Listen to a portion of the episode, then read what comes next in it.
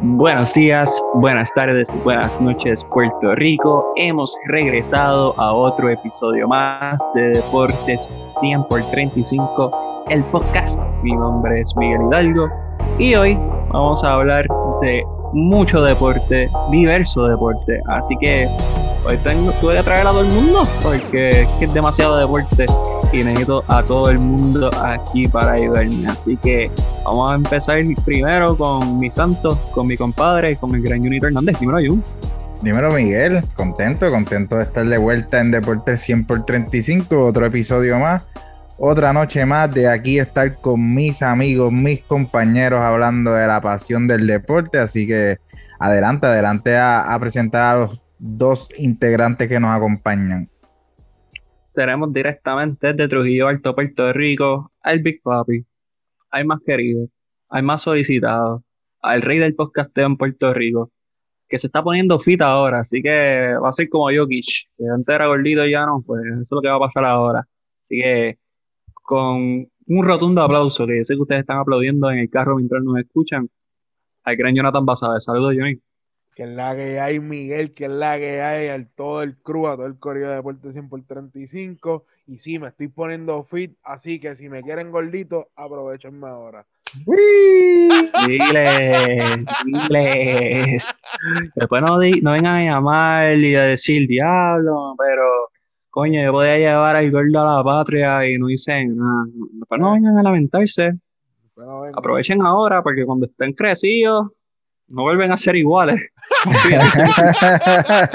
Cuando están en la cima no miran para abajo, muchachos. Sí, así que aprovechen ahora, el número se los, se los hacemos llegar. Y tenemos directamente de Cupey Alto Puerto Rico, un campeón sin título, pero es el campeón de nosotros. Lo más grande que ha dado Cupey después de Tito. El narrador de la juventud, lo más versátil que tiene este negocio, el gran Javier Saba. Dímelo, Javier. Dímelo Miguel, dímelo Johnny, dímelo Junito, saludo a todos los fanáticos de Deporte 100 por 35, siempre sorprendido por esas introducciones magistrales que me dan, que están bien alejadas de la realidad. Pero bueno, estamos activos, estamos felices, estamos contentos. Hay mucho deporte de qué hablar, mucho deporte que analizar y discutir y estamos ready, Miguel, estamos estamos ready y ansiosos porque se den la vuelta por, por allá por la escuría para, para, ¿verdad? Para, para comenzar a boxear y prepararse para, los próximos combates. Me dicen que hay varios rivales por ahí que pudiesen hacerle frente a Miguel y a Johnny. Yo sé que Junito va a estar de manejador, pero empezar a darle, ya que Johnny y tú, yo sé, Miguel, que se, se están preparando silenciosamente. No pero eso lo vamos a mantener callado. Si tiene alguna pregunta, pues puede irlo a nuestro manejador Junito Hernández y se habla precio y también casa promotora. Así que pendiente siempre de eso. ¿Sabes? Me querías decir algo, que te vi como que querías promocionar una próxima pelea. No quiere promocionar una próxima pelea, estamos bien. Pues vamos a hablar de un tema que va a causar eh, revuelo en Puerto Rico eh, estamos grabando hoy marzo 2 y son las 10 y 2 de la noche. Y a las 7 y 5 en el periódico El Nuevo Día salió una reacción del dirigente técnico de Dicasiano acerca de los comentarios de José Juan Barea. José Juan Barea la semana pasada salió un video donde él decía que él pensaba que había que sustituir al dirigente nacional.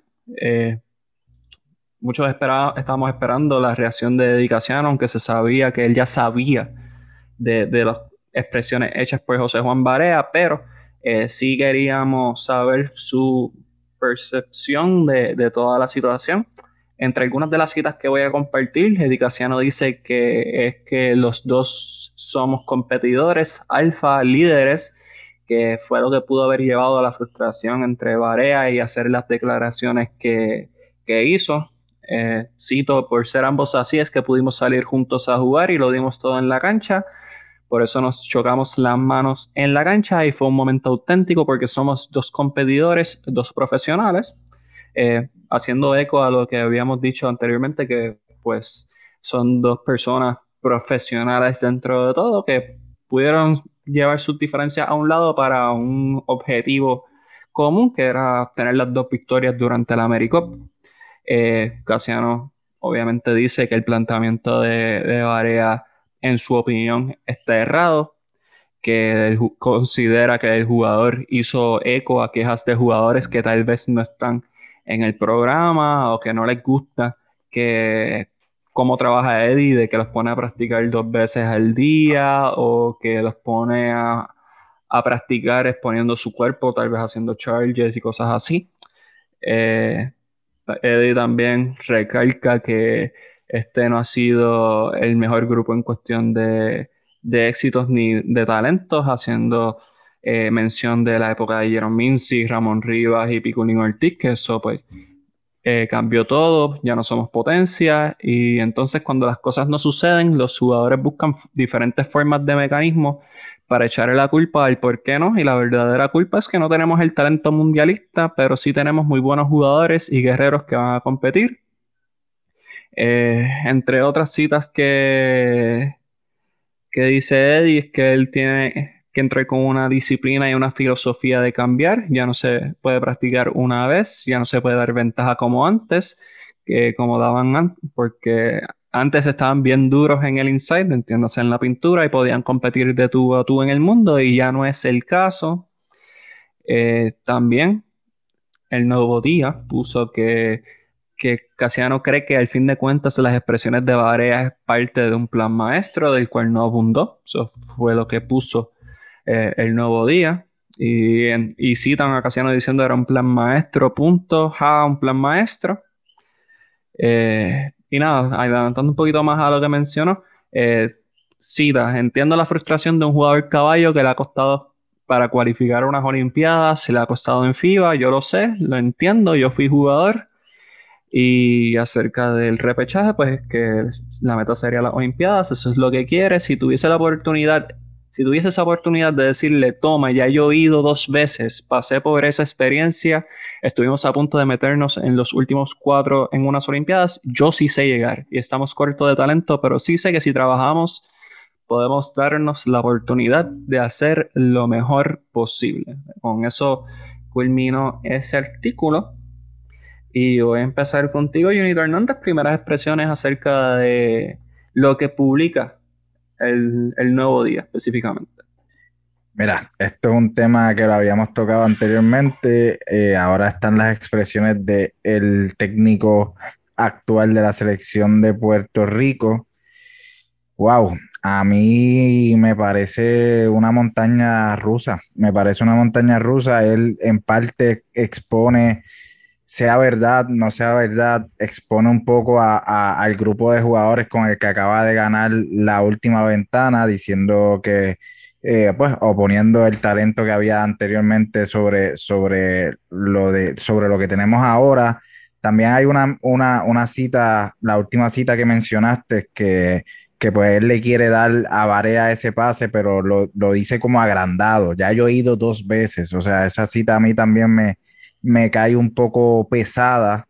Y como lo dije anteriormente con Barea, yo creo que, son temas que tú lo, te, lo tienes con, de cara a cara con ese jugador, lo mantienes acerrado, son expresiones bastante fuertes y yo creo que más allá de, terminar el tema aquí o culminar lo que fue el tema de, de Eddie Casiano, José Juan Barea, yo creo que esto es otra vez echarle eh, el, el, el liquidito este que tú le echas al barbecue para que prenda la yema, la, la, llama, yo creo que realmente esto es lo que, lo que, lo que va a causar estas expresiones de, de Para mí, te digo, son bastante fuertes eh, en el sentido de, todo lo que, lo que dice acerca de su jugador, del jugador que tiene, habla de, de que pudo haber sido eco de los jugadores, de jugadores que ya no están en el proceso.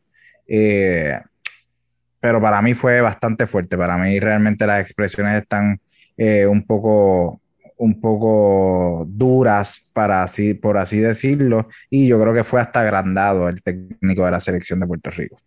Adam Basabe, eh, primeras impresiones luego de leer este, este artículo. Bueno, hay momentos en la vida de uno que el silencio habla más que lo que tú puedes decir hablado, ¿me entiendes? Suena para, suena repetitivo, pero ya esto había pasado la página, ya la gente sabía este, yo creo que hasta no lo he olvidado, pero ya la gente había pasado la página. Pero yo creo que él no pudo quedarse con ese mal aliento de lo que dijo Varela en el, en el, en, el ámbito, en el ámbito, en el ámbito, en el ámbito público. Y yo creo que esto lo que hizo fue echarle, como dice Junito, echarle light fluid así al barbecue para que prendiera en fuego. En vez de apagar esto con una manguera, lo que hizo es traer una llama más candente. Sí. Entonces, yo entiendo, yo entiendo a Casiano que él quiere decir, mira, yo me tengo que defender de lo que dijo Area. Vamos a ser claros. Él, se quería defender. Pero él, él, puede expresar su sentir de otras maneras, en mi opinión. De lo que él sintió. Y él puede contestar otras preguntas. Pero ya también había pasado tanto tiempo después de lo de Barea. Literalmente, no fue tanto tiempo, no fue, fue hace una semana atrás, si no me equivoco, una semana y media atrás. ¿Me entiendes? Que no ha pasado tan, tanto tiempo, pero en el mundo este cibernético ya eso pasó. Ya eso pasó, ya la gente está pasando la página, ya la gente está. Y para que esta entrevista saliera hoy, literalmente hoy, no tiene. Oye, Casiano, haz tu trabajo, sigue haciendo tu trabajo. Usted, su trabajo habla por sí solo. Y si usted tiene un problema con Barea, lo saca aparte. Como estuvo mal Barea de salir eh, público y decir lo que dijo, él estuvo mal de decir, no estuvo mal, ¿viste? Sí, estuvo mal de decir, mira, contra, decir todo lo que dijo, como que defendiéndose. Oye, si tú estás confiado del trabajo que tú haces, si a mí alguien me dice, mira, Jonathan, a mí me gusta el trabajo que tú, que tú estabas haciendo, y tiene ejemplo, me dice, mira, tú hiciste esto, esto, esto, pues yo digo, mira, es verdad. Pero si tú estás seguro de tu trabajo y alguien te dice, mira, eh, estás haciendo las cosas mal, no, pa. Eh, fulano, fulano y fulano me contrataron por esto y por esto y por esto. Pues usted siente orgulloso de su trabajo y usted no tiene que hacer este despliegue de, de, este despliegue de, de, no, es que lo que se dijo y mi sentido. Oye, usted habla por su trabajo, el silencio hubiese dicho mil palabras. Hay eh, comentarios acerca del artículo eh, que tiró el nuevo día. Pues mira, sorprendido, eh, sorprendido por varias, varias cositas. No por, por las expresiones de Dicasiano, yo creo que él ha sido bastante consistente en, sus expresiones, bastante consistente en las excusas que ha presentado por la cual la selección no ha podido llegar a ese otro nivel, entiendas a los mejores 10 del mundo, pero a mí particularmente me sorprendió que preliminarmente, cuando sale la cita, tuve la oportunidad de, leerla para eso de las 7 y 25 y decía de la siguiente manera. Así conoció que Barea considera que él debe salir del equipo nacional porque a su juicio el programa nacional no ha tenido resultados bajo su dirección desde el 2016 al presente. No obstante, la realidad es que con Casiano las, la selección sí ha tenido buenos resultados, como lo son haber ganado medalla de oro en Centro 2016, medalla de oro en Centroamericano, una plata bajo la dirección de Omar González en los Juegos Panamericanos. También son, también, también son logros clasificaciones de Puerto Rico a la Copa Mundial y al AmeriCop, además del primer pase desde el Mundial de Indianápolis 2002 a la segunda ronda de una Copa Mundial. Eso salió preliminarmente el nuevo día. Luego parece que, eh, ¿verdad? Evidentemente editaron, editaron la nota que si uno hubiese, cuando yo leí esto, yo pensé, espérate, pero esto es una, esto es una columna, esto es una columna de opinión. Luego eh, se edita la nota y cambian, eh, la, cambian la, segunda oración de ese párrafo con la siguiente oración. Con Casiano la selección ganó medalla de oro en el torneo Centro 2016, medalla de oro en los Juegos Centroamericanos y del Caribe Barranquilla 2018, una plata bajo la dirección de Omar González y por ahí continúa la línea, eh, la oración. O sea, a mí me sorprende y esto va a ser una crítica a los medios de comunicación del país. Yo creo que uno debe mantener, o sea, cierta, eh, debe ser lo más imparcial posible.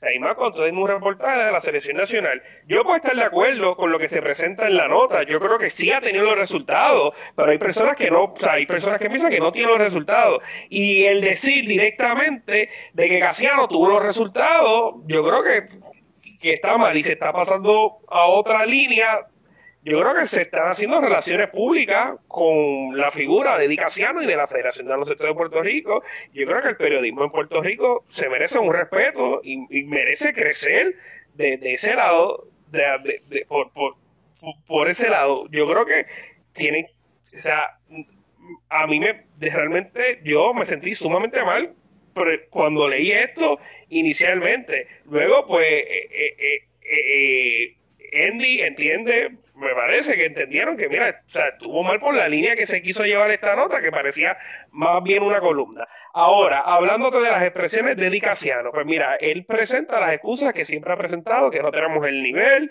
eh, que no tenemos el talento que teníamos en el pasado, que no tenemos los hombres grandes en la pintura, que sean dominantes, que se pueden ir de tú a tú con todo el mundo. O sea, ha sido eh, las mismas excusas que ha presentado durante todo el ciclo olímpico desde que llegó a la selección nacional.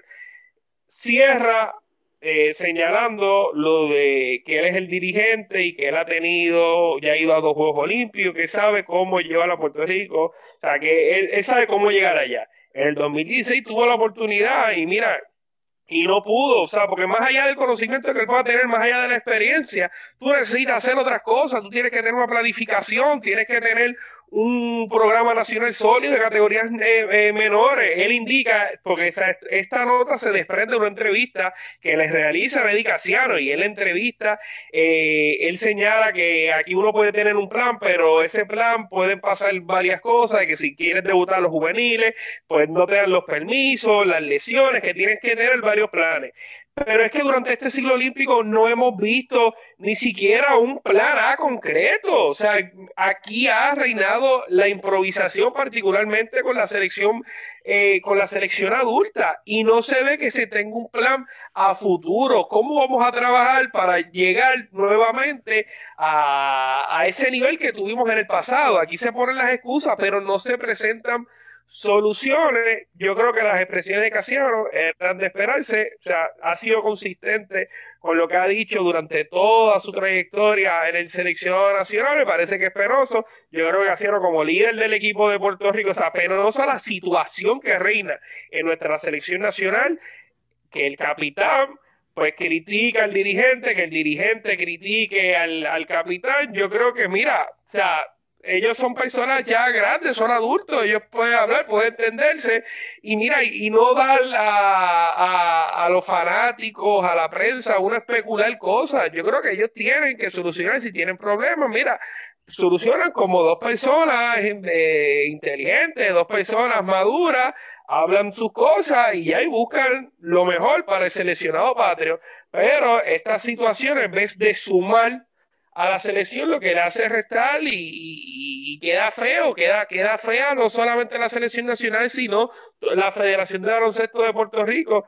Yo creo que, que es momento de repensar. Tuvimos toda esta, toda esta pandemia, que hubo muy poca actividad deportiva para uno sentarse, para uno pensar, para uno evaluar, para hacer un proceso de introspección. Y yo creo que ese proceso, desafortunadamente, no se ha dado. Y mientras no se dé ese proceso, yo creo que vamos a seguir en lo mismo, presentando excusas, que si aquel esté chimado con este, que si el otro y el otro, pero no hay una planificación, no hay un proceso de introspección, nos vamos a quedar en el mismo sitio donde estamos. Como ha dicho Johnny en varias ocasiones, si tú haces cosas iguales y esas cosas iguales no te rinden resultados, pues mira, vas a seguir en lo mismo y eso es lo que vemos con la Federación de Baloncesto y la Selección Nacional Adulta. Eh, mira, eh, leí esta noticia hace poco. Eh, sorprendido por, no sorprendido por, por las expresiones ni porque se defendió, porque lógicamente luego de que José Juan Barea hiciera las expresiones que hizo, pues se esperaba una reacción de Dicasiano. Sí me sorprende que se haya tardado tanto, primero. Dos, que haya salido el mismo día que Puerto Rico baja de ranking del 16 al 18 también. Eh, es algo que me llama mucho la atención. Y se ha perdido esta noción de que vamos por un repechaje como que eso ha pasado un segundo plano. Es más, no está ni en un segundo plano, creo que está en un tercer plano ahora mismo. Porque no hablamos de las victorias del Américo, porque pasó las expresiones de Barea. Ahora tienen las expresiones de Casiano, que como mencionó Junito, si no me equivoco, pues ya había pasado el tiempo y ya nosotros se nos había olvidado. Y como dijo Basabe, en, el mundo cibernético las cosas pasan bien rápido. So, si Edicaciano no dice nada, en realidad a nadie le hubiese importado. Como que hubiesen pasado la página y esto se vuelve a hablar cuando venga el repechaje que les toquen a ellos dos tener que interactuar nuevamente. Ahora, el que esto pase, pues sigue aumentando la fricción, porque Edicaciano, tras que menciona que él ha ido a dos Olimpiadas, mientras que José Juan Barea claramente no ha ido a ninguna, y no es culpa de él, sino la generación de, talento que le ha tocado. Eh, también habla de un plan elaborado que supuestamente está haciendo José Juan Barea. Y, y Basabe dijo, mira, José Juan Barea en la entrevista dijo que le gustaría ser dirigente nacional, ahora mismo no, pero, pero eso son palabras bien fuertes. O sea, eso es algo bien fuerte. Tú estás acusando a alguien básicamente de estar haciendo un boicot que sea real o no, pues esa es tu interpretación, pero son igual declaraciones muy fuertes. Eh, no estamos sumando en lo absoluto. Y creo que ya algo que el presidente John Ramos tiene que intervenir, porque ya ambas personas dieron las expresiones y John Ramos dijo que públicamente que él apoya a Eddie, que la gestión que ha hecho durante este ciclo olímpico, pero no puede seguir escalando esto. Porque va a llegar un punto donde va a ser los jugadores, no solamente uno, los jugadores, porque aparentemente es más de uno que tiene queja, contra el dirigente técnico. Y eso no es una guerra que tú quieres tener yendo a un repechaje olímpico. No es una guerra que quieres tener, punto, pero mucho menos en un repechaje olímpico. Así que considero muy lamentable la situación. Eh, no es para nada sorpresivo.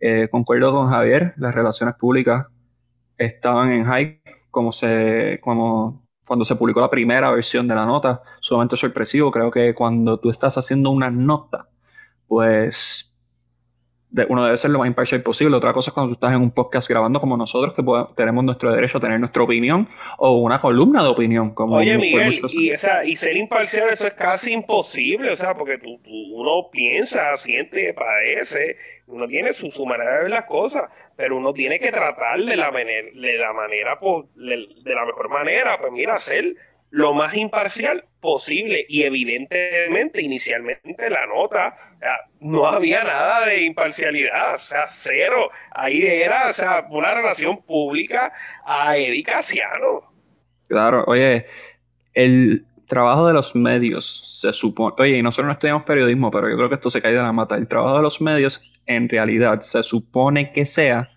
informar. Que uno tome la determinación propia, eso es cada cual, pero se supone que un medio informe acerca de lo que está pasando y que el lector o el que escucha o el whatever tome una determinación acerca de los datos que se han proveído. Cuando ya tú brincas esa raya, pues ya tú estás haciendo una columna de opinión. ¿Qué fue lo que se hizo? Básicamente lo que tú dices, Javier, al principio, luego se editó correctamente.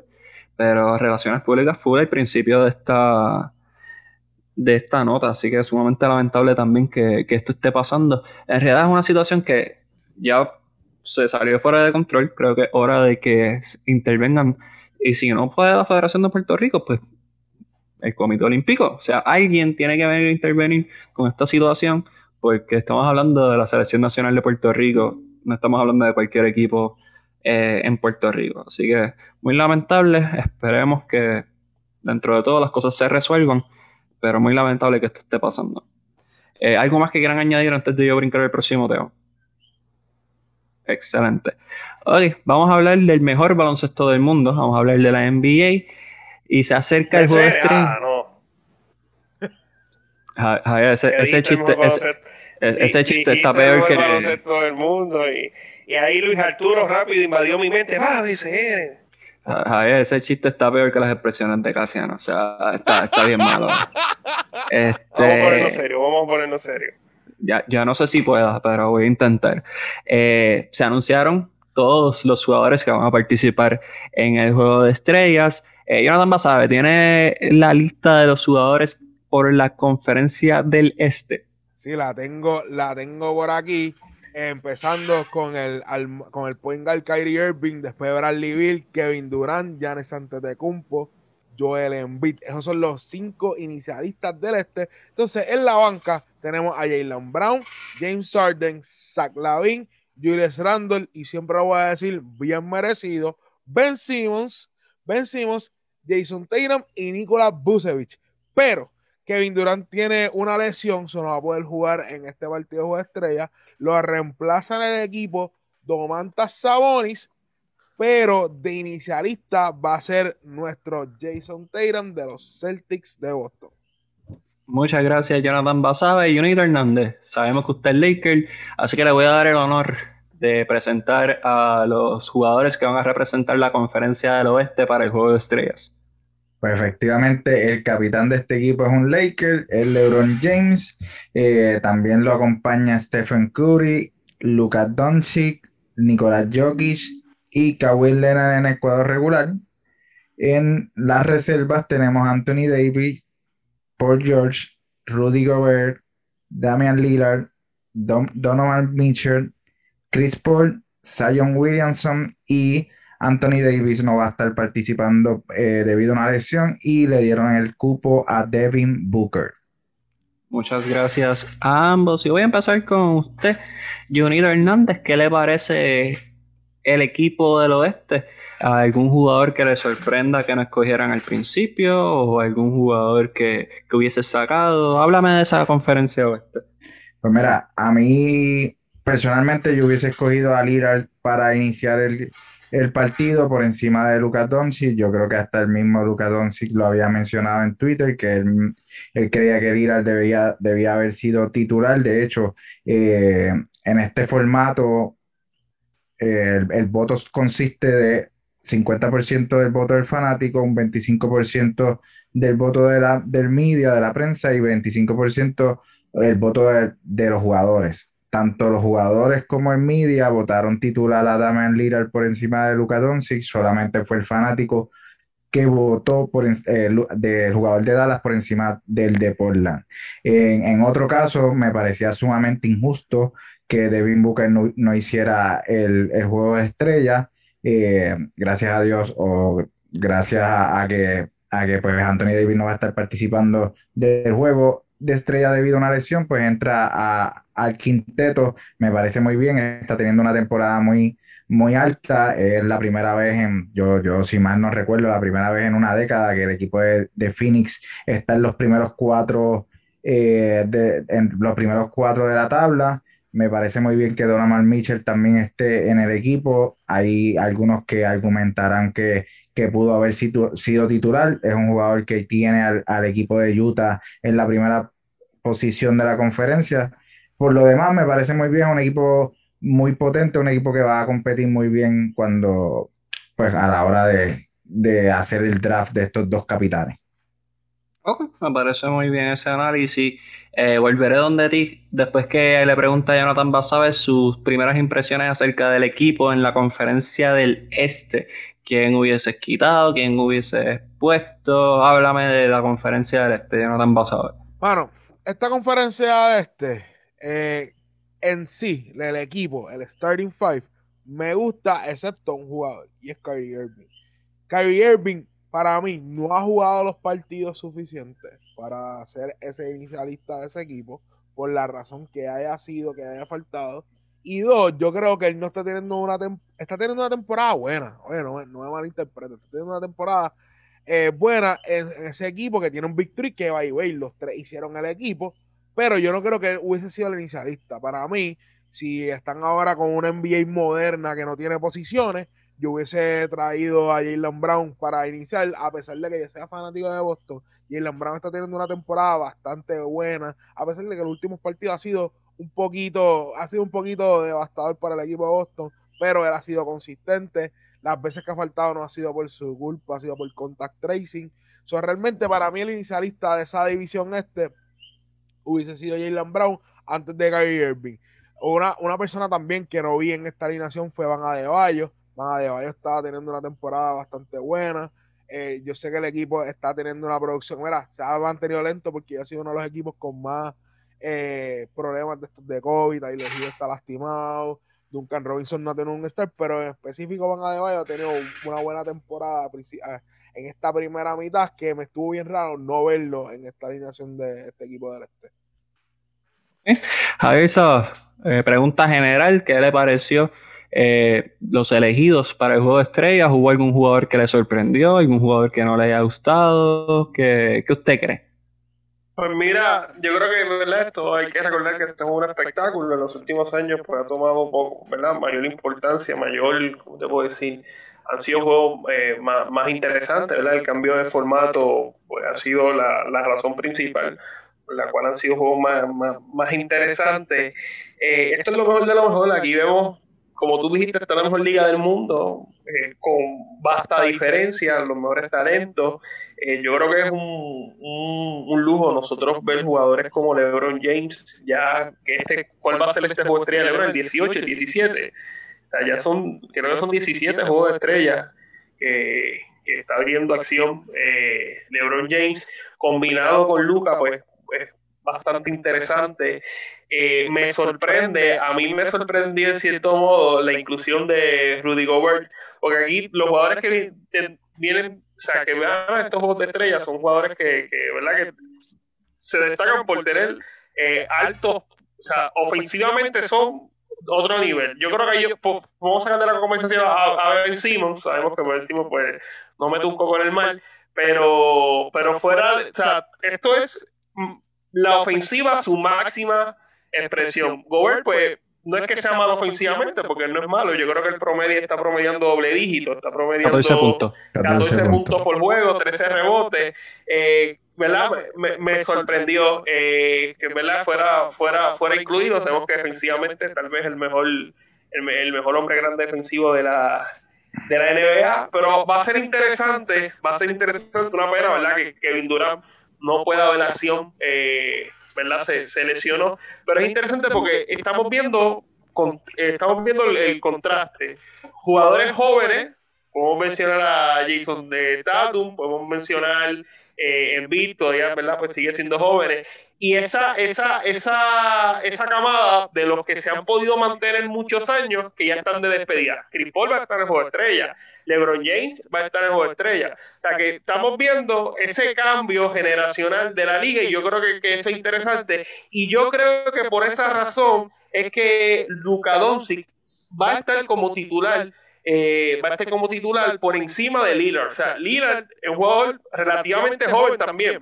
No más joven que Luca, pero Luca es el futuro. O sea, Luca proyecta ser en un futuro la principal figura, pudiese ser la principal figura del baloncesto de, de la NBA. Y ya darle ese protagonismo, pues yo creo que, mira, la liga, pues, pues toma eso en consideración, me parece, a la hora, ¿verdad? Sabemos que la, cómo es que se, se escoge, que lo explicó, explicó eh, Junito, cómo es que se escogen para ser titulares. Pero me parece que es interesante, ¿verdad? Porque estamos viendo ese, ese contraste, ese, ese cambio de cuál va a ser, mira, ese sustituto eh, eh, de LeBron y este juego de estrellas, pues, pues nos hace, ¿verdad? Imaginar eso y tener una ilusión de lo que pudiese ser el futuro de la liga. Mira, yo. y, también quiero mencionar este Zach Lavin también. Eh, jugadorazo. Yo creo que ha sido uno de los jugadores de mayor progreso en, los últimos años. Tal vez en su inicio no era un jugador ofensivo y el ponerlo ya a este nivel, también un jugador relativamente joven, me parece que la liga se está preparando para esa, esa vida luego de LeBron James. Yo creo que mucha gente no está listo para esa conversación todavía, eh, especialmente los que son fanáticos de, de LeBron James, pero se acerca, se acerca. La realidad del asunto es que eventualmente vamos a tener que, vivir en una NBA sin LeBron James, de la misma manera que tuvimos que vivir una NBA sin Michael Jordan, pero como siempre, esto es una liga donde van a haber sustitutos para tomar el, protagonismo, así que no creo que vayan a, haber problemas. Eh, algo que sí quiero hacer hincapié, esta es mi opinión, mi nombre es Miguel Hidalgo, fundador de Deporte 100 por 35, y es que hay que quitarle el porcentaje de votos a los fanáticos. O sea, esto ya es un concurso de popularidad y para mí, yo soy una persona que prefiere recompensarte por méritos a popularidad. Ejemplo, Damian Lillard para mí claramente es un starter para el Western Conference. sea, está promediando 29 puntos por juego, 8 asistencias. Tiene a los Portland Trail Blazers en la quinta posición. Sin, y él jugó la mayoría de la temporada sin CJ McCollum. Súper importante. Que, oye, Luka Doncic se está promediando casi un triple double, 28.9 asistencias, 8 rebotes. Definitivamente impresionante, pero los Dallas Mavericks están novenos. Ahora mismo no están en los playoffs, que no es culpa de él. Toda la razón no es culpa de él, el equipo es malísimo. Pero la realidad del asunto es que hay que también apreciar a los que ganan y a los que son clutch. ¿y, cómo, tú, cómo tú lo harías? ¿Tú pondrías solamente a votar a los periodistas? ¿Cómo, cómo tú harías? Oye, no, no, yo no quitaría el, voto del fanático, quitaría el peso que se te da. O sea, Junito creo que mencionó que es 50% el voto del fanático. Eso es un montón. Eso es demasiado. pero es que este juego estrella es para eso, para complacer a la fanaticada, para tú tener lo mejor y que, o sea, los que consumen, los periodistas, ¿cuántos periodistas hay que votan en esta, en esta elección? ¿Cuántos son los que cubren? Son muchos, pero son mucho más los fanáticos que hay. O sea, esto es un torneo, esto es un espectáculo. se han visto, se han visto casos donde jugadores no que no producen por simplemente estar en un equipo eh, llamativos, jugadores que no tienen partidos eh, jugados, eh, entran al juego de estrella simplemente porque el fanático le da el, voto por ser una figura importante dentro del NBA. Oye, y eso siempre lo hemos visto, lo veíamos anteriormente con Yao Ming. O sea, Yao Ming destrozaba la cantidad de votos en el béisbol, también se ve. Ya, pero no podemos poner en perspectiva que esto es para el fanático, eso es un espectáculo que se le del fanático. Yo puedo estar de acuerdo con ustedes en esa, ¿verdad? En eso, que se debe restar el por ciento, pero no sé si eso sea viable para la liga, para la NBA, para adelantar la agenda que ellos tienen, ¿verdad? Las ganancias que pudiese generar este juego de estrella, si le quita esa, esa oportunidad al, al, votante de, mira, tener protagonismo a la hora de escoger quiénes son los que van para el juego de las estrellas. Por, eso, por eso yo estoy bien claro de eso, Javier. Yo entiendo que este juego es para el fanático. Y es el único momento donde el fanático que ha hecho esta liga, lo que es hoy en día, el que me diga lo contrario, sí, hay administrativos que trabajaron para esto, para que sea atractivo.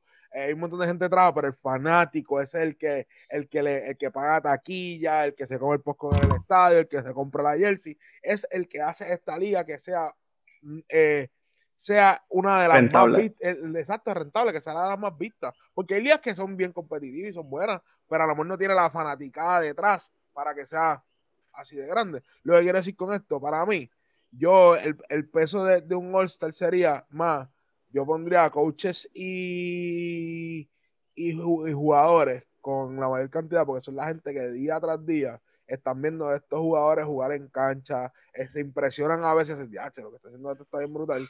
Le daría un 25% al fanático y un 25% a al, periodista, porque el periodista es más, es más. Y nosotros estamos en este lado de, de, la cancha, como le decimos, estamos dentro de la cancha, yo le puedo bajar el por ciento a los periodistas en el juego estrella, porque ellos tienen más voz y voto a la hora de candidatos a MVP, tienen a la hora de a la hora de, escoger los equipos o el NBA, ¿me entiendes? Que ellos tienen más. So, en este caso en el All-Star, como es para el fanático, pues yo le bajaré un por ciento. Yo, le subiría el por ciento más a los fanáticos, yo le daría un por ciento mínimo, un 15, le daría un 15 y lo demás al fanático y el 50 a los jugadores que juegan cada día con estos jugadores. Yo creo que sería bastante asertivo, vamos a ver los jugadores que a lo mejor realmente pertenecen a ese starting five y a lo mejor esa, esa disputa que estamos teniendo de que este jugador es este jugador puede hacer que cambie. La realidad del asunto es que si tú le quitas el voto al fanático, igual íbamos a tener el mismo equipo. O sea, lo que iba a cambiar si acaso eran los iniciadores, pero el equipo iba a ser exactamente igual. Eh, aparte de eso, otros otros datos que quiero añadir antes de seguir. Eh, yo hubiese sacado a Ben Simmons para afuera. Yo sé que está en la primera posición. ¿Por qué? Oye, Javier, yo no puedo tener un tipo ahí que yo tiene una mejor jumpa que él. No, inaceptable. O sea, tenemos un tipo como Domantas Sabonis, que está promediando un double-double en la temporada, y tiene a Indiana en la novena posición, pero oye, mucha gente se lastimó para que. Y ellos estaban súper bien, estaban en la cuarta posición. O sea, Domantas Sabonis estaba teniendo una super temporada, Nikola Vucevic también. O sea, hay jugadores que en realidad. Dejaste afuera de atrás de John también, que es segundo en, en asistencia, eh, con 26 puntos promediados. O sea, estamos hablando de jugadores. Y lo que sí me alegra es ver a Julius Randle, que tiene a los Knicks en la cuarta posición. Diablo. Con récord positivo, increíble. Increíble, antes que los Mets. Este, y está, y, está, oye, 23.5 asistencias, 10 rebotes, casi 11. Eh, definitivamente Julius Randle es bueno tenerlo ahí. Eh, Devin Booker creo que debió haber estado desde el principio, o sea, no, no tenía que lastimarse Anthony Davis para que esto ocurriera. Yo hubiese sacado a Zion Williamson porque simplemente, aunque él es un espectáculo de jugador, eh, New Orleans está en la undécima posición de la, de la liga de la conferencia oeste. O sea, sí, él está presentando buenos números y no es culpa de él tampoco que el equipo pues no sea lo más talentoso del mundo, pero yo recompenso a gente que gane y ahora mismo, como mencionó Junito, los Suns están en la cuarta posición. Chris Paul y Devin Booker son gran, la gran razón por la cual ellos están en la cuarta posición. Oye, y lo que están del primer lugar es cuatro juegos. O sea, tampoco es que es un cuarto despegado, como por ejemplo el de los Knicks, que están a cinco juegos. Más, cuidado sí más. Los 76ers tienen 23 y 12 y los Knicks tienen 18 y, 17. O sea, el oeste está bien pegado y que Devin Booker no haya sido respetado lo suficiente para meterlo originalmente, pues voy a dar lástima. Pero no. Y, eso que y eso que menciona es, lo que le da peso. Ahorita Javier hablaba de Rudy Gobert. Eso que menciona es lo que le da peso a, Gobert, que pues es un equipo que está en primero, primero en la conferencia. Eh, él, es, él es el segundo eh, taponero de la liga, el tercero en rebote. Es un jugador que pues obviamente defensivamente te da más que ofensivamente. Y, eh, y adicional de que pues su equipo está en primera, en primera posición de la liga, es lo que le, le da este, este, este equipo, este cupo en el equipo. Y quiero también mencionar que ahorita Javier tenía dudas, son 17 juegos estrellas de, de LeBron James, todos como iniciador. Fue MVP del juego estrella 2006, 2008 y 2018. Y le han robado como 15 si le preguntas a cualquier fan de LeBron. Este... ha jugado 17 y merecía 18.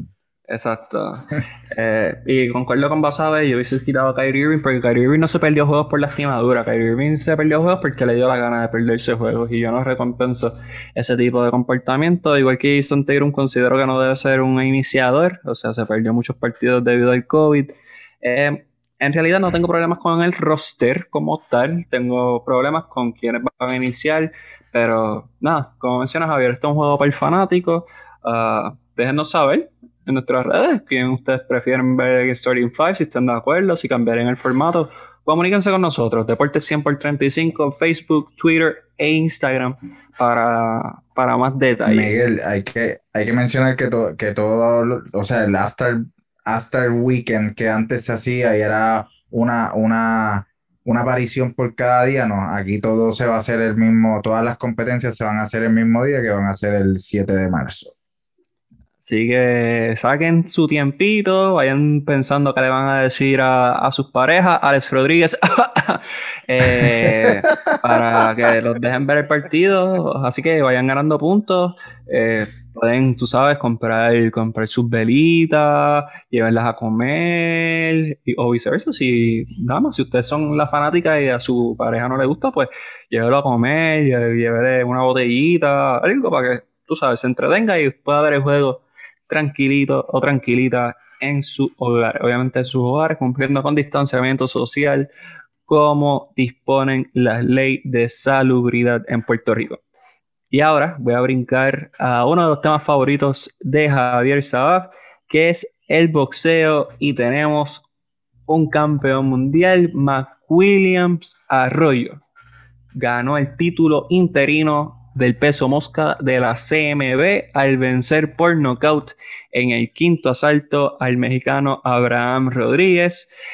McWilliams eh, se supone que se enfrentara al azteca Julio César Martínez, pero por segunda ocasión eh, se rajó del combate. Esta vez fue por una lesión que lo dejó fuera.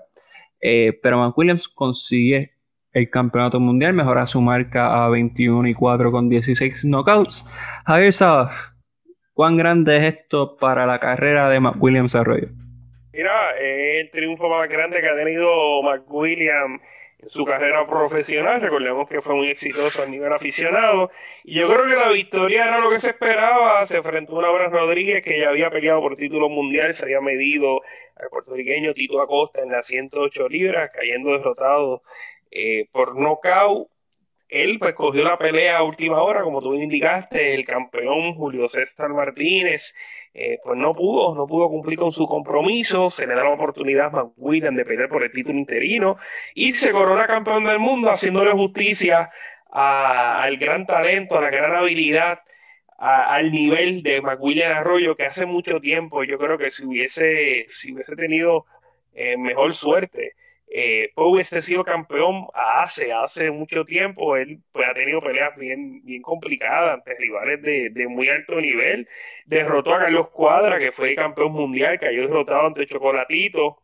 Previo esos dos combates, él había peleado por título mundial en Asia, cayendo derrotado por una decisión eh, muy controversial. Ahora, a los 35 años, me parece que la edad de, de McWilliam Ahora es que por fin se puede hacer campeón del mundo.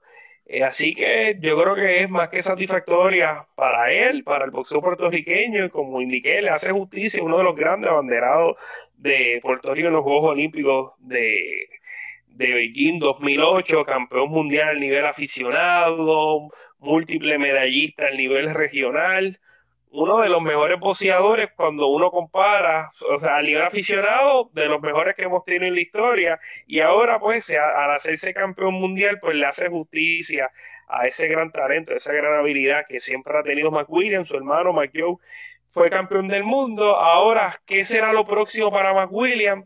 Esa es la pregunta, él como te indiqué, ha peleado con lo mejor de lo mejor, él cayó derrotado ante Kazuto y Aoka, que había sido campeón mundial, que fue el que derrotó a J.D. Sintron cuando J.D. trató de hacerse campeón del mundo eh, allí en Japón. Eh, ahora, ¿cuál es el futuro de, del puertorriqueño? Pues mira, yo esperaría que fuera esa pelea ante Julio César Martínez para él ser el campeón regular de la CMB en este peso, en este peso de las de las 112 libras. Eh, va a pelear Chocolatito González, va a pelear ante el Gallo Estrada en revancha, eso va a ser una super pelea. Chocolatito en la primera oportunidad que estos dos se midieron, Chocolatito y, el Gallo, salió airoso el boxeador de Nicaragua. Eh, el Gallo era sumamente joven, ahora con mayor experiencia, Chocolatito ya que está bajando la cuesta, aunque sigue siendo un gran boxeador, es campeón del mundo pero va a ser una pelea complicada. Yo creo que si gana el gallo, pudiese ser que le den la oportunidad a McWilliam de medirse a Chocolatito. Si gana Chocolatito, como ya McWilliam derrotó a, como ya te decir, Chocolatito derrotó a McWilliam, pues yo veo esa pelea bastante difícil de que se dé y máxime que esa, en ese combate eh, Chocolatito ganó con, con relativa comodidad le ganó al, puertorriqueño. Así que yo creo que el mejor escenario posible para McWilliam es enfrentar a Julio César, esa pelea ¿verdad? grande por el título de la CMB, o esperar por el ganador entre eh, el Gallo Estrada y eh, Román Chocolatito González. También eh, Bomba González, Jonathan Bomba González, sabemos la gran rivalidad que había entre McWilliam, una rivalidad deportiva entre McWilliam y Bomba González al nivel aficionado. Tuvieron grandes, grandes peleas. Recordemos que, tuvieron que pelear para eliminación para hacer la, la, selección nacional. Luego eh, McWilliam da el salto del profesionalismo. Y quién sabe si pudiese darse un combate entre Bomba González y McWilliam. Bomba quiere esa pelea. Y mira, yo te soy sincero, eso sería un tremendo peleón. Jonathan González ha hecho muy buenas peleas. Eh, un boxeador muy talentoso, debutó muy joven en su a nivel profesional. Rápido le echaron a Giovanni Segura. Giovanni lo derrotó por nocaut, ahora ya con más experiencia. Así que eso sería un gran combate y estaríamos reviviendo esos, esos, grandes combates que nos dieron estos dos boxeadores al nivel aficionado. Lo malo es que, mira, un choque entre puertorriqueños, uno va a salir airoso, el otro va a salir eh, derrotado, así que yo, yo vería eso como la tercera alternativa, me gustaría que, ¿verdad? Que, que, no se diera por el hecho de que son puertorriqueños, pero el boxeo es un negocio y muy bien pudiese darse, pudiese darse ese combate, eh, pero, ¿verdad? Para cerrar, recapitulando, eh, enhorabuena a la victoria por McWilliams, vamos a ver si Julio César Martínez por fin se quiere enfrentar al puertorriqueño. Estamos teniendo una buena recha en el boxeo. Sander Saya salió victorioso la semana pasada. Ahora McWilliams sale victorioso también. Eh, se acercan peleas eh, Amanda Serrano, Alberto Explosivo Machado y Ángel Lacosta. Así que, obviamente, si usted quiere saber lo que va a pasar en el mundo del boxeo en Puerto Rico, usted nos va a seguir a nosotros. No van a seguir a aquella gente aquella gente que está todavía haciendo predicciones y todas esas cosas, no, no, esa gente no sabe nada aquí en Deporte 100 por 35 tenemos al más versátil, al narrador de la juventud, al gran Javier Saba. Se puede decir. Javier Saba, iba a añadir algo más. Vamos a hablar de Canelo. Yo no quiero hablar de Canelo, pero te voy a dar el espacio para que hables de Canelo. ¿Qué, qué, qué hizo sorpresivo Canelo? ¿Algo? Mira, eh, a, mí, me da coraje, realmente es una falta de respeto al boxeo, una falta de respeto a los fanáticos. Es cierto que era una pelea mandatoria, pero mira, o sea, pierdes el título y te mides contra lo mejor, ya tú no tienes que ganar el campeonato, o sea, esto, es, esto es un negocio, eso de pelear por los títulos, eso si tú te llevas bien con la comisión, con la, con el consejo, con la asociación, con la organización, te ponen a pelear, o sea, ya, es hora de que se mida lo mejor sin poner el cashway, que si el día de la pelea no puedes subir 10 libras, que si tienes que hacer esto, que si tienes que hacer lo otro, que si te tienes que beber todo antes de la pelea.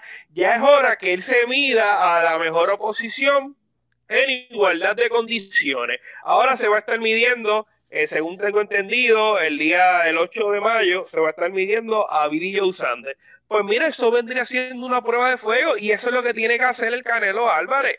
O sea, eso, si él quiere ser el mejor boxeador mexicano de todos los tiempos, él se tiene que ganar a los mejores, como lo hizo Chávez en su momento, como lo hizo Salvador Sánchez cuando derrotó a Wilfredo Gómez, como lo hizo el Finito López, como lo hicieron todos. Se tiene que medir a la mejor oposición sin poner que si va a ser la pelea aquí, que si va a ser con estas reglas, que si va a ser en este peso, que si vamos a pelear por el título eh, mediano, pero va a ser las 165 libras. Mira, no, vamos a pelear como dicta el libro. Ahora se enfrenta a la Billy Joe Sander, vamos a ver qué pasa. Luego él quiere medirse a David Benavides. Yo creo que él debe ser legroso en los dos combates, me parece que sí pero todavía aunque salga airoso, aunque sea el mejor 168, yo no lo pondría todavía en la conversación como el mejor boxeador mexicano. Él tiene que ascender a la 75, él tiene que hacer cosas diferentes a lo que hicieron los mejores boxeadores mexicanos. Si él sube a la 75 y se gana a los mejores de la 75, no a Kovalev, Kovalev llevaba ya dos meses, eh, venía de una pelea hace dos meses, anterior a eso había sido noqueado, no, así no, que se enfrente a lo mejor, que se enfrente a Dimitri Vivol, que se enfrente al tu, al tu eh, que se lo, que se mida a ellos en las 175 sin pelear, que si el cashway de dos libras, que si el día de la pelea no puede subir tanto, no, que sea una pelea por el libro, como dicta el libro, y si él sale iroso en esos combates, mira, ahí yo te puedo decir, Canelo es lo mejor que ha salido de México. Por ahora está bien lejos de serlo. O sea, dije, no van a escuchar eso allá. O sea, esa gente no sabe quiénes son estos boxeadores. Eso está aquí en Deporte 100 por 35 e Impacto Deportivo por Radio Paz 8-10 AM todos los sábados de 2 a 3 de la tarde.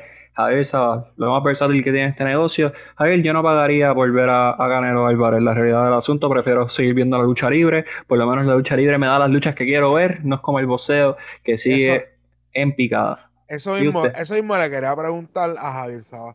¿Cuándo fue la última vez que dos boxeadores en su, en, su condición pico se han enfrentado en los últimos años en el boxeo? Podemos decir, podemos decir Lomachenko con Teófimo. Mira, sí, la última pelea. Pero, pero, ¿por qué? Porque son de la misma eh, compañía promotora que es, eh, que es Top Rank. Pero si llegan a ser de diferentes compañías de rank, esta verdad se puede dar de aquí al 2040, como pasó con Tyson y Roy Jones, que nunca se habían enfrentado y se enfrentaron después, después de viejo. Y ese es el problema que está teniendo el boxeo.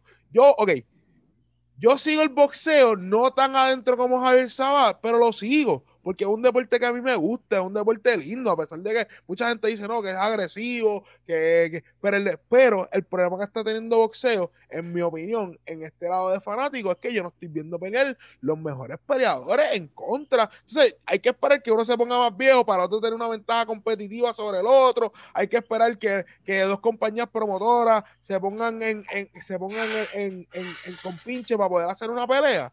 ¿Por qué, el fanático se tiene que privar de ver a los mejores boxeadores peleando? Por eso, y voy a especificar la UFC en específico, porque hay diferentes compañías de, artes marciales mixtas, pero la UFC en específico, la UFC ha tenido el crecimiento que ha tenido porque sus peleadores no pueden merodear, decir, no, tú vas a pelear contra el mejor peleador que ha ido en ascendencia. Tú no vas, por eso es que tú nunca vas a ver, eh, por ahora no se ha visto un campeón dentro de la UFC que haya tenido un reinado tan largo o haya tenido un invicto tan largo, porque literalmente ellos no tienen espacios por donde huir para guardar su récord. Y lo hago entre comillas, ustedes no me pueden ver, pero lo hago entre comillas, para poder salvaguardar su récord. Y ese es el problema que está teniendo el boxeo. Y por eso te hago esa pregunta a ti, Javier Sabá, cuando fue la última vez que dos boxeadores en su máximo pico físico, en su, en boxísticos eh, se enfrentaron en contra.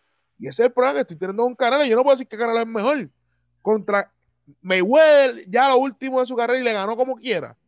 ¿Me entiendes? ¿Cuándo fue la última pelea que tú dices, Canelo, contra, te enfrentaste a un buen peleador de tu peso? Mira, eh, yo creo que yo, ¿verdad? Estoy totalmente de acuerdo con todo lo que acabas de decir. Yo creo que es un gran problema que tiene el boxeo que si este promotor está en chismo con el otro, que si este dice que quiere ganar un peso más, un peso menos, pues no sea la pelea. Y pues como dijo Miguel, prefiere ver la lucha libre porque le dan las peleas que él quiere ver y en la UFC, aunque yo no soy una UFC, tengo entendido que pasa lo mismo.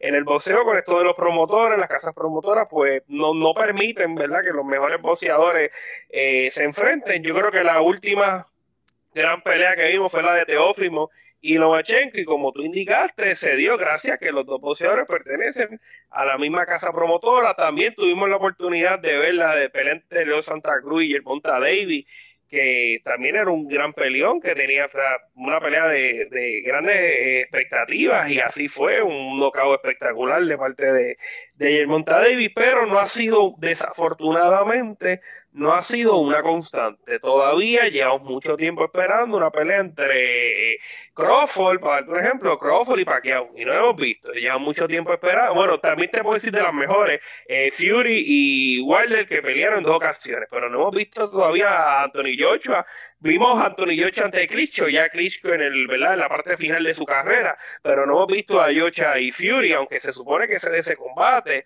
Hay unas peleas que la de la propia pelea entre Mayweather y, y Pacquiao llegó a destiempo, llegó bien tarde. Sea, desde hace mucho tiempo estos dos tipos se tuvieron que haber medido y no fue hasta lo último de la carrera de Mayweather que tuvo la oportunidad de medirse a, a que Pacquiao tuvo la oportunidad de medirse a Mayweather, ¿verdad? Porque siempre era por esa problemática de cómo iba a ser la repartición de las bolsas, cómo se iba a hacer el dopaje y demás, pero no se ha podido dar. En el caso de Canelo, ¿cuál fue esa última pelea grande del Canelo Álvarez de medirse un boxeador en plenitud de condiciones que se, uno, uno hubiese dicho, mira, pues este tipo está en su mejor momento y Canelo está cerca de su mejor momento? Pues yo te diría que esa pelea fue eh, ante el Islandia o, o tal vez el propio Golovkin, aunque también llegó un poquito tarde. Golovkin, esa pelea fue en el 2017, Golovkin tenía 34, 24, 33, 34 años.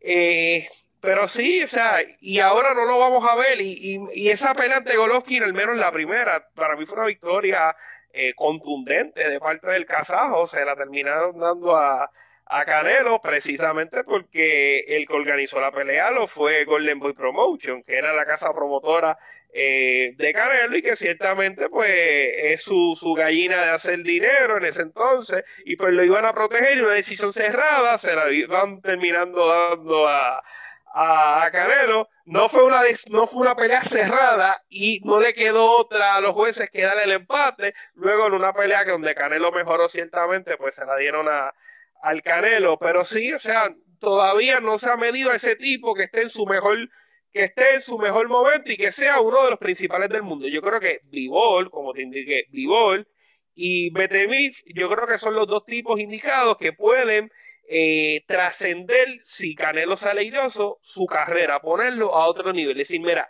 realmente, a pesar de que siempre estuvo esto del cashway y en el momento de la verdad, cuando él tenía que demostrar que era el mejor, lo hizo. Por el momento no se le han presentado esas oportunidades a Canelo, o si se le han presentado, no las ha sabido aprovechar, ha salvaguardado su bienestar económico, su, su, su salud también. Pues recordemos que esto del boxeo con un puño le puede pasar cualquier cosa. En vez de aumentar su legado. Y hay que respetarlo porque esto es un negocio, esto es un negocio y esas son las decisiones que él ha tomado, pero si él quiere ser el mejor mexicano de todos los tiempos, ser considerado como el mejor, se tiene que medir a lo mejor cuando los mejores estén en su mejor momento. Y al momento yo creo que no lo ha hecho. Javier, si quiere un negocio seguro, que no, si, si quiere hacer otro deporte, que ajedrez o que abra, no sé, una farmacia, un supermercado, ¿cómo tú, ¿cómo tú te vas a medir siendo un deporte?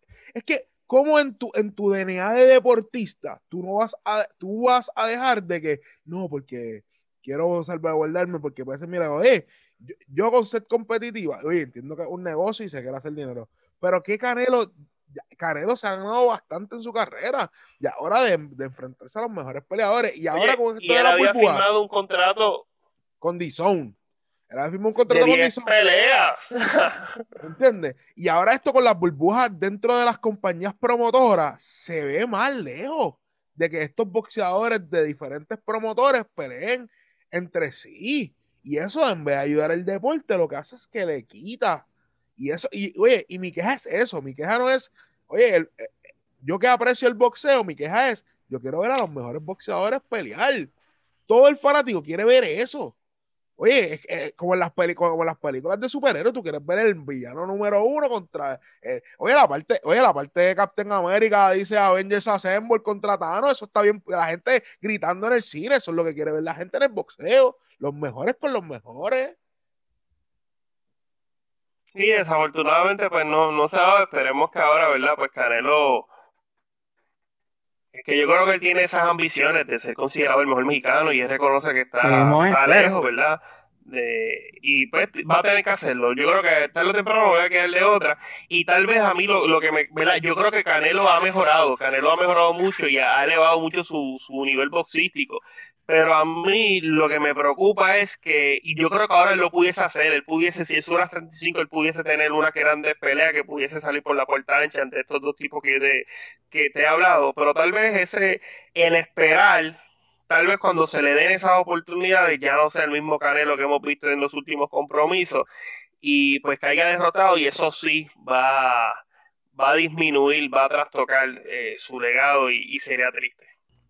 Y en un jugador que quiere convertirse en la cara de la franquicia y de un deporte, Fernando Tatis Jr. firmó un contrato por 14 años, 340 millones de dólares con los padres de San Diego. Y como Junito Hernández todavía está aquí, pues, voy, pues voy a preguntarle luego de todo lo detallado que fue el mundo boxístico y obviamente en Deporte 100 por 35 van a escuchar lo mejor de lo mejor. ¿Qué crees de este contrato de Fernando Tatis Jr.? Pues mira, Miguel, eh, me parece que primero quiero aclarar que para mí Fernando Tatis Jr. va a ser una superestrella si ya no lo es. Eh, pero sí me parece que un contrato de 14 años para cualquier jugador, para cualquier deporte es un poco excesivo. En 14 años pueden ocurrir tantas cosas como lesiones, como lastimaduras que te pueden afectar tu rendimiento a lo largo de tu carrera. Eh, y también este es un jugador que solamente ha pasado por la liga dos, dos, años. Es verdad que en dos años ha demostrado su calibre, ha demostrado que es un jugador de cinco, de cinco herramientas, pero no lleva más de 600 turnos al bate, no lleva más de, de 150 juegos en grandes ligas, menos de 40 honrones conectados, menos de 100 carreras eh, remolcadas. Yo realmente considero que ellos eh, toman un riesgo pues para tratar de, mantener a un jugador que, tiene pinta, tiene potencial para ser la próxima cara de, de las grandes ligas eh, en los, por los próximos años, pero sí considero que, que a lo largo de la historia los contratos largos nos han demostrado que, que ya después de la mitad del mismo, el jugador no, no le estás pagando al jugador productivo por el cual le diste ese contrato. Podemos mencionar contratos como Giancarlo Stanton, podemos mencionar eh, Albert Pujol, son contratos que eh, le dimos en cierto punto de la carrera y ya cuando sobrepasó, la mitad de este tiempo eh, de contrato, ya el rendimiento del jugador ha sido mínimo y realmente yo creo que este no va, eh, obviamente ellos firman a Fernando Tatís muy joven, a los 14 años todavía no, no estaremos hablando del caso de Albert Pujols que a los 41 años todavía tiene contrato, el contrato de Tatís se, se, se acabaría cuando él tuviese 34, 35 años. La verdad es que es mucho tiempo, es mucho tiempo, es un riesgo bastante fuerte por el tiempo y por todas las cosas que pueden ocurrir en el, en, el campo de juego y con este jugador, pero si le sale bien, si realmente Fernando Tatís se mantiene saludable, se, se, mantiene produciendo, hay que decirlo, el equipo le va a estar pagando 25 millones al año a un jugador eh, cuando hemos visto hoy en el 2021 contratos de 40 millones al año. Entonces yo creo que, que estos contratos van a seguir en aumento y ellos han, han fichado eh, a su mejor jugador a la cara del equipo por solamente 25 millones al año. Mi problema con el contrato es de 14 años. O sea, que el mejor jugador de San Diego no es Manny Machado, qué sorpresa. Wow. Eh, estoy, estoy sumamente sorprendido. El mejor tercera base de la grandes ligas no es el mejor jugador del equipo. interesante. Cuidado que está por ahí Javier Sabat y tiene muchos argumentos para defender a Manny Machado. Yo siempre, lo, siempre lo, hemos visto. Si usted nunca ha escuchado este podcast, que pues bienvenido y qué, pena que se haya tardado tanto. Eh, hay sarcasmo puro en mi voz. Para mí Manny Machado está sobrevalorado. Eh, pero eso. Vaya a otros podcasts y lo, y lo va a entender. ¿Tú sabes cuál hubiese sido la perfección, Miguel? Que Manny Machado estuviese usando el uniforme de los Yankees. Ahí Javier Saba, los argumentos estuviesen, mira, mira, amolado, amolado, amolado. el mejor jugador de la Grandes Ligas. Ni el mejor en su posición, el mejor jugador de las Grandes Ligas. Eh, Jonathan Basabe, ya que usted tiene opinión, ¿qué le parece el contrato de Fernando Tatis Jr.? Mira, yo he sido bastante vocal con esto de los contratos bien extensos porque yo pienso que no dan fruto. Y hay gente que, que mide esto de dar fruto, lo mide diferente. Ah, me dio un campeonato. Pero de qué vale, ok, 10 años un campeonato. ¿Tú crees que eso es éxito debajo de ese contrato? Y yo estoy bien claro que en el béisbol un jugador no impacta victorias como lo puede impactar en el fútbol, como lo puede impactar en el, como lo puede impactar en el baloncesto que es donde realmente el, jugador, o en este caso el deportista, tiene control de la situación. El beisbolista solamente a veces tiene tres turnos y si es outfield y le batean dos veces en un juego, con esas dos bolas, that's it. Ese es el control que tiene un solo jugador dentro del deporte del béisbol. Habiendo dicho eso, a mí no me molesta que estos jugadores quieran tener seguridad en su vida, pero vamos a ser claros, después está, últimamente los jugadores se quejan de que sus equipos no son competitivos pero a la hora de pedir ese contrato de 14 años, eh, ahí sí, mira, no, yo quiero mi contrato. Y yo quiero, mira, que se ganen los millones que pueda, porque por eso se pagaron. Pero a la misma vez, estos contratos no hacen que muchos de estos equipos se mantengan competitivos a la hora de reclutar jugadores alrededor de ellos. No todo el mundo son los Dodgers, no todo el mundo son los Red Sox, no todo el mundo son literalmente eh, los Yankees, los Yankees de Nueva York, no todo el mundo tiene ese capital para mantener ese tipo de contrato por un montón de años. Lo bueno que tiene que dice Jun es que, mira, él le va a estar pagando 24 millones cuando de aquí a 5 o 6 años, a lo mejor la superestrella del deporte, sea quien sea, le van a estar pagando 50 hasta 40 millones por, temporada. Es posible. a Trevor Bauer lo vimos firmar por, por 40 millones por año. O sea, estamos hablando de que ya en el 2021 estamos viendo contratos así y a un lanzador Exacto. Entonces, lo que quiero decir con esto es que el problema mío es el, lo extenso, que estos contratos a finales ya van a tener problemas, van a seguir dando problemas. Estos jugadores no dan fruto todavía hasta el son de hoy. No he visto un jugador en lo último de su contrato que siga dando esa productividad que está dando cuando firmó ese contrato. Punto y se acabó. Y realmente, oye, no me molesta que le den 6 años. Para mí un contrato perfecto es de 6 a 7 años la cantidad que sea que le vaya a darle de dinero, pero esos contratos bien largos son malos para los equipos y para las franquicias. A ver, ¿sabes? ¿Algo más que quiera añadir acerca del contrato de Fernando Tatis Jr.? Mira, no, este, va a ser bastante rapidito. Este, yo creo que fue una ganga para el equipo de San Diego. Porque es muy cierto lo que dice Johnny, lo que dice este Junito, que 14 años uno pensaría, pues es ridículo, o sea, 14 años, casi una vida, este, que esos últimos años va a bajar su nivel de productividad, pero a Fernando Tati un jugador bastante joven. ¿Cuántos años tiene Fernando Tati? ¿21, 22 años? 21 años. 21 años, o sea, este contrato hasta los 35, va a ser hasta los 35, 36 años. Eh, y, me, es una ganga para mí, porque son 3, 340 millones que le van a dar. Dividido entre 14, estamos hablando de 24 millones por año. O sea, o sea Tati proyecta ser tal vez lo que es Luca Doncic en el baloncesto, ser tal, el sustituto de, de, de por lo menos para mí. Yo, yo lo tengo por esa línea. Y, o sea, va a llegar el momento que si él cumple con esas expectativas que se tiene, el mejor jugador del mundo estará cobrando 24 millones, cuando es una cifra, aunque elevada, pero vemos otros tipos, como el caso de Trevor Bauer, que va a recibir una temporada de 40 millones, aquí, que me parece que este contrato es una ganga para el equipo San Diego, que mira, está asegurando su futuro con Fernando Tatí, lo está asegurando, o sea, yo creo que Tatí hubiese esperado un poquito más, y viene y firman un contrato donde tal vez no hubiese sido tantos años, pero hubiese sido mucha más cantidad de dinero. Eh, concuerdo 200% en que es una ganga para San Diego. San Diego está buscando asegurar un jugador franquicia, no han tenido uno, se puede decir, de Tony Wynn. Eh, pues de, Trevor Hoffman, yo creo que fue. Sí, pero Trevor Hoffman era un cerrador. o sea, estamos, estamos, hablando de Tony Wynn, que, que por muchos es considerado el mejor bateador en la historia de las grandes ligas junto a Pete Rose. O sea, desde, es, desde Tony Wynn no vemos un jugador franquicia en la franquicia de San Diego. Ahora tienen un Fernando Tatis Jr. que ahora mismo se puede decir que es una de las cinco caras del deporte con todo y que lleva dos años solamente jugando.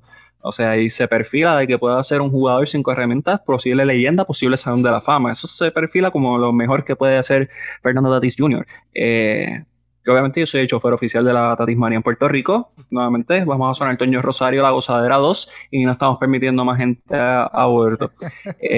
14 eh, años, es ridículo. hay matrimonios que no llegan a 14 años, hay, matrimonios que no llegan a 14 meses. Un contrato de 14 años es sumamente complejo, sumamente eh, largo, o sea, wow, 14, es un adolescente, es un adolescente. Y no, no, no sé, no me gustan los contratos mayores de seis años. Creo que obviamente el rendimiento baja también, como el equipo Pérez. Si el equipo no es exitoso, es un jugador que va a pasar por las mismas de Mike Trout, que va a perder su futuro y su presente en Los Ángeles. La única diferencia es que Mike Trout tuvo la opción de irse. Eh, Fernando Tatis pues garantizó su futuro y está contando con que la gerencia de San Diego haga su parte. Pero nada, contratos así de largos históricamente no han sido efectivos. Rara vez se da tan joven, pero vamos a ver. Yo sé que Fernando Tatis va a tener una carrera legendaria siempre y cuando esté libre de lesiones, así que sumamente contento por el dominicano Fernando Tatis Jr. 340 millones, casi nada. Casi nada, chaucha, peticash. Así mismo. sabes, en el wallet se puede cargar. Y quiero cerrar este podcast. ¿Cuánto llevo, sabes? Te queda, te queda. Te queda, tiempo todavía, te queda tiempo. Perfecto. Eh, para hablar de la liga Athletes Unlimited en los Estados Unidos, es la primera liga profesional eh, de voleibol y es una liga que cuenta con jugadoras legendarias, entiéndase Jordan Larson, Costa Lowe, Auri Cruz, Betania de la Cruz, Sheila Castro, entre muchas otras jugadoras. Es una liga que yo diría que está entre esas jugadoras que ya no están en su pick, pero son sumamente talentosas y, disciplinadas en el deporte y esas jugadoras que están buscando esa primera experiencia internacional. Eh, esta liga, muy diferente a lo que es una liga normal de voleibol, solamente juegan a tres sets. Eh, tú puedes ganar dos sets y todavía perder el juego porque se cuantifica la totalidad de puntos eh, entre los tres sets para poder determinar quién fue el equipo ganador. Eh, Puerto Rico tiene representación de Auri Cruz, la GOAT, la mejor jugadora de todos los tiempos que ha tenido este país. Eh, la libero Nomaris Vélez, que perteneció esta temporada pasada a Changas de Naranjito, antes de que llegara la pandemia. Y Daniel Liz Rosado, que jugó con las Indias de Mayagüez, viene del programa de Minnesota, que jugó junto a Dali Santana. Definitivamente un gran paso para el deporte puertorriqueño. Creo que están haciendo historia en esta liga. Eh, ¿Algo que quieran añadir o preguntar acerca de esta liga? Te tengo una preguntita rápida. ¿Quién, quién, fue el medio, el primer medio en cubrir esta, esta liga? ¿Quién fue? El primer medio acreditado para cubrir accesos límites en Puerto Rico se llama Deportes 100 por 35. Ah, yo decía yo, ya decía ah, yo. Ahora ah, ah, no, ah, no, a hacer aquello. Aquellos no saben ni de qué color es la bola de voleibol, o sea, ¿qué van a saber? Mira, Miguel, yo te voy a hacer una pregunta. Eh, se había mencionado que esta, liga se hacen unos drafts semanales, si no me equivoco, ¿verdad? correcto. ¿Cómo, ¿Cómo esta liga saca un campeón teniendo este cambio de jugadora a través de todo este equipo? Pues mira, más que éxito colectivo, aquí se habla mucho de, éxito individual. Me explico. Eh, a cada jugadora se le da una puntuación basada en su rendimiento ofensivo, defensivo, más victorias. Así que más con equipo campeón se lleva un leaderboard acerca de la jugadora y, y la mejor jugadora pues será recompensada de cierta manera. No he llegado al nivel de ver qué pasaría en un campeonato, no creo que eso esté, porque nuevamente, como mencionaste, se cambia semanalmente los grupos, semanalmente hay un draft. Esta semana que pasó, por ejemplo, eh, Auri Cruz fue la capitana de un equipo, ahora pasa a otro equipo etcétera, etcétera, que yo creo que es lo que hace innovador este torneo. Estamos viendo juntos que normalmente no verías. Pudieras ver en un mismo equipo a Betania de la Cruz, y la Castro y Auri Cruz, leyendas en sus respectivos países. Pues, en la primera semana vimos a Jordan Larson y Carl dos integrantes de Team USA jugando en un mismo equipo. Eh, así que presenta diferentes alternativas que mantiene fresco y vivo el deporte del voleibol y más en, en Estados Unidos que está buscando eh, básicamente incursionar en ese mundo. Y se está Miguel. Perdona que te interrumpa, Javier. Y se está midiendo estas jugadoras por posición o por, o por quién hace más puntos, cómo se está midiendo estas jugadoras como tal. Porque se ve interesante porque están poniendo en primer plano a las jugadoras y no el equipo. So, ¿Cómo se están midiendo este rendimiento de estas diferentes posiciones que se juegan dentro de la cancha del voleibol? Pues mira, se da, se da puntuación por lo que tú vas. Por ejemplo, un ace te, te dan puntos, te dan puntos por remates, por bloqueo, eh, te quitan puntos por las veces que te tiren para recibir, eh, pero si haces una recepción perfecta, pues te dan puntos. O sea que básicamente suman todo, todo lo que tú hagas en, la cancha, eh, lo están utilizando para cuantificar tu puntuación. Y es algo, oye, por ejemplo, un ace vale 12 puntos. O sea, si tú haces un ace te dan 12 puntos, pero si haces un error en servicio te quitan 8 puntos. So, básicamente están cuantificando todo. Es bien estratégico, es bien fijo en lo que estás haciendo. Las acomodadoras también reciben puntos. Eh, las liberos, reciben puntos, que sabemos que las liberos muchas veces son undervalued porque simplemente juegan el lado defensivo, no atacan, no hacen puntos. Pero eh, así, me, me, me, gusta el concepto por eso mismo. O sea, se, se difiere mucho de lo que es el voleibol mundial pero en cuestión de entretenimiento, pues eh, es muy chévere.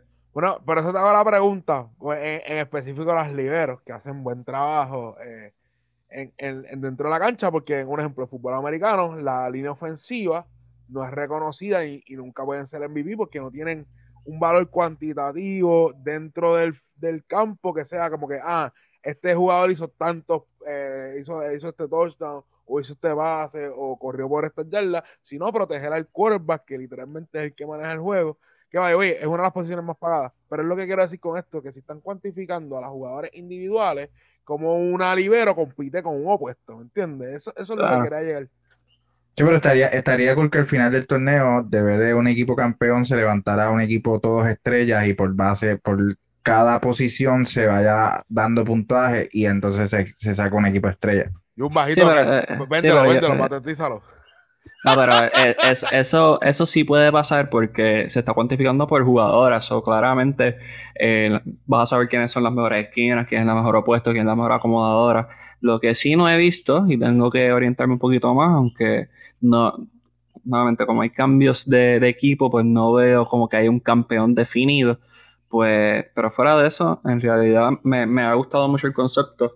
Eh, por eso mismo, porque lo mantiene entretenido, eh, te obliga a ver todos los sets, aunque son tres en vez de cinco. Eh, ha sido, me ha, gustado a mí por, personalmente el concepto. En el punto en, en, el, en el aspecto de los puntos, de cómo se mide, es interesante porque que tú puedas perder los sets, pero que al final por, punto, por el total de puntuaje puedas ganar el partido, me parece bien interesante porque te obliga a en ese último parcial, tercer parcial, habiendo, pudiste haber ganado los primeros dos parciales, pero te obliga como quiera a estar sumando y restando para que no, no, no se te escape la derrota por simplemente un puntuaje total. Me parece muy interesante eso.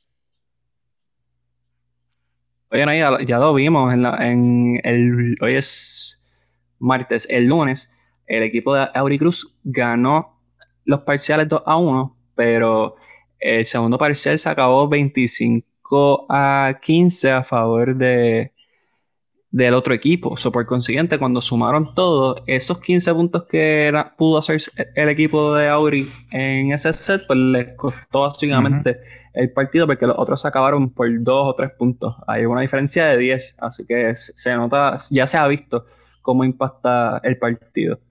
Ahí está.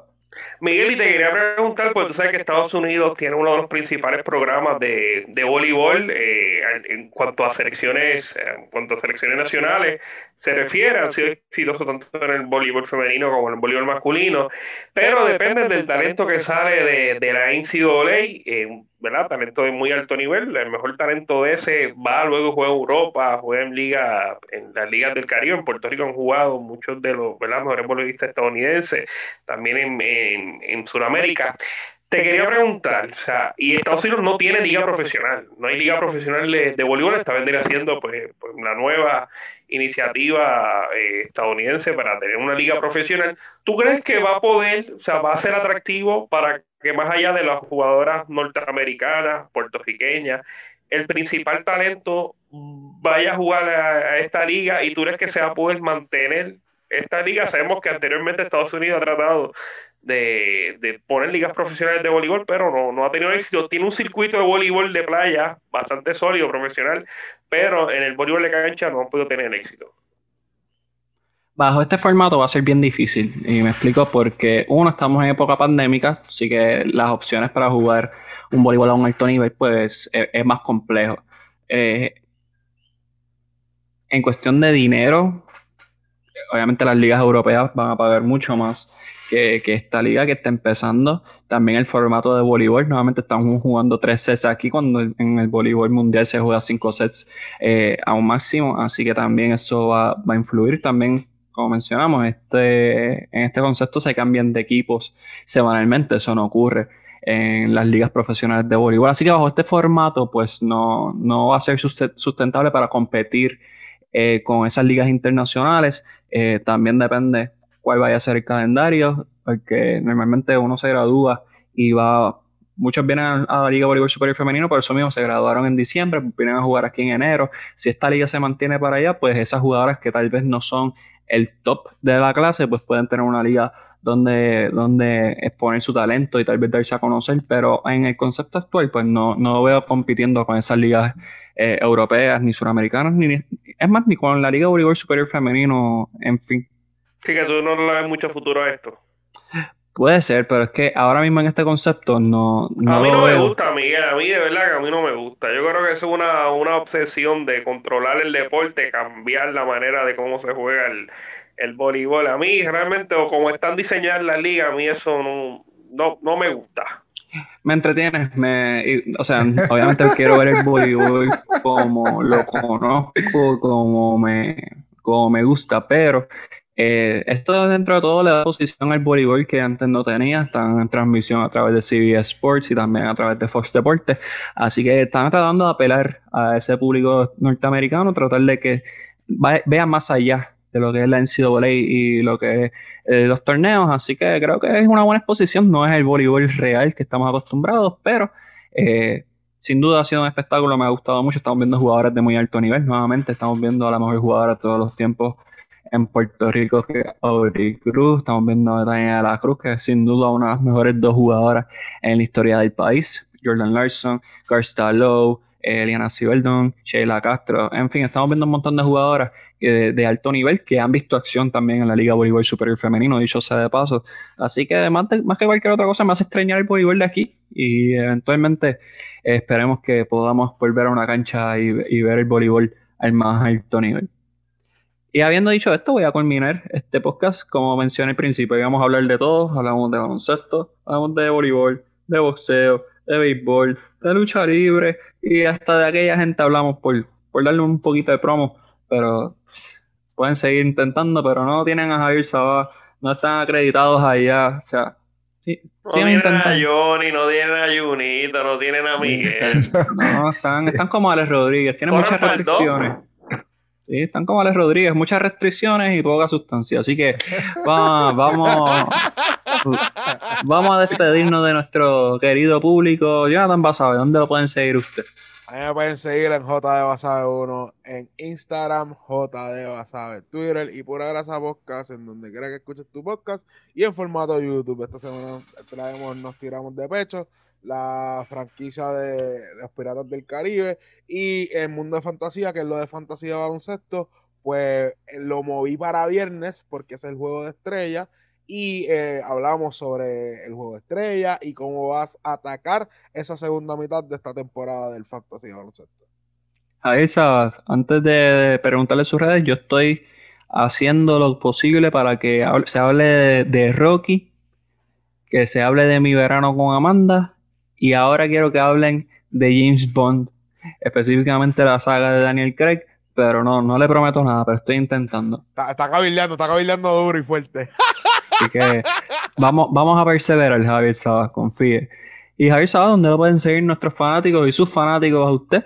en las redes sociales. Me pueden seguir en Instagram y en Twitter, en HubSabbath, me pueden seguir en Facebook, en Impacto World Radio PR y todos los sábados, todos los sábados de 2 a 3 de la tarde por Radio Paz 8 y 10 AM. Voy a estar bien pendiente a Mundo Fantasía porque mira, estoy crítico como gerente general del Fantasy, tengo marca de una victoria y creo que nueve derrotas Estoy bien lejos de clasificar a los playoffs. Sería por tercer año consecutivo finalizar en última posición. Yo, por lo menos, quiero llegar penúltimo. Así que voy a estar bien pendiente al mundo fantasía. A ver, qué puedo hacer, hermano, porque es que tengo un hospital en mi equipo. Pero si es por los fanáticos, tranquilo, que usted llega al juego de estrellas. Así que, obviamente, estamos agradecidos de su aportación siempre. Recuerden Radio Paz 810 AM todos los sábados de 2 a 3 de la tarde, Impacto Deportivo. Y ¿de ¿dónde lo pueden seguir usted? Mira, Javier, este, esa victoria fue en la primera fecha, porque la mencionas aquí toda la semana. No, te lo digo, mira, te voy a decir el récord que tengo. Déjame buscarlo por aquí. 1 y 9. Y fue en la, en la cuarta fecha. En la cuarta fecha. Desde ahí no, no, he tenido break. No he tenido break. Pero he notado que he sido. Al que más puntos le han anotado ha sido a mí. O sea, yo defensivamente parece, si llevamos un término ofensiva ofensiva, defensivamente crítico, no galdeo a nadie.